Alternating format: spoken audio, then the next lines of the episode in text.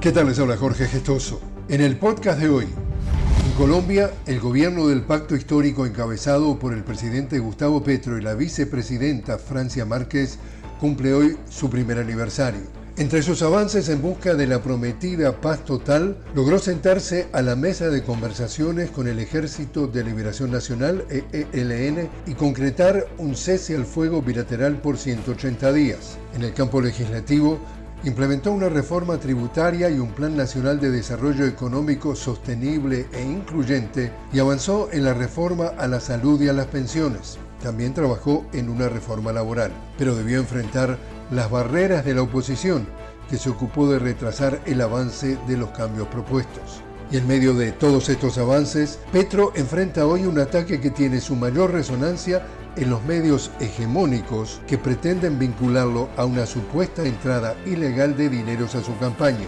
Son muchos los analistas que coinciden en afirmar que en este primer año de gobierno de Petro no han parado los intentos de la derecha por desacreditarlo y darle un golpe blando a efectos de sacarlo del poder.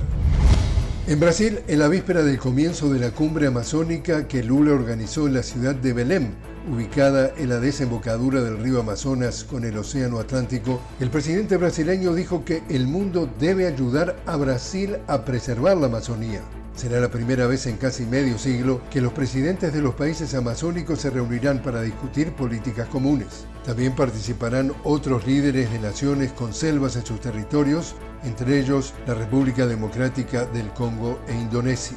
Durante el gobierno neoliberal de Bolsonaro, la Amazonía sufrió una deforestación récord. La cumbre, que se realizará los días 8 y 9, será una preparación con vistas a la próxima conferencia de Naciones Unidas sobre Cambio Climático, la COP28, a celebrarse en noviembre en los Emiratos Árabes Unidos. Y a esta hora continúa encerrado el espacio aéreo Níger tras denunciar la junta militar que tomó el poder la preparación de una inminente intervención extranjera en su territorio.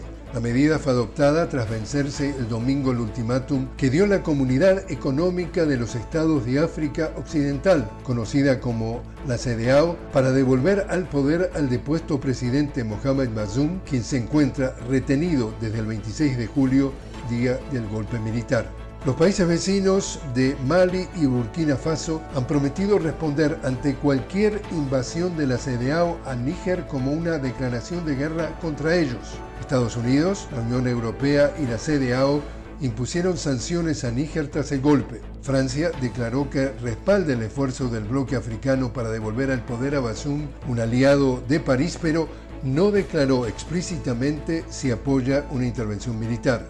Níger, el cuarto país del mundo con más reservas de uranio y que también tiene petróleo y otros minerales, es considerado estratégico para gran parte de Occidente, como Francia, y también para China.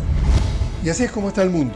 Les habló Jorge Gestoso. Te invito a que me acompañes en un nuevo podcast de La Noticia con Jorge Gestoso. Hasta entonces.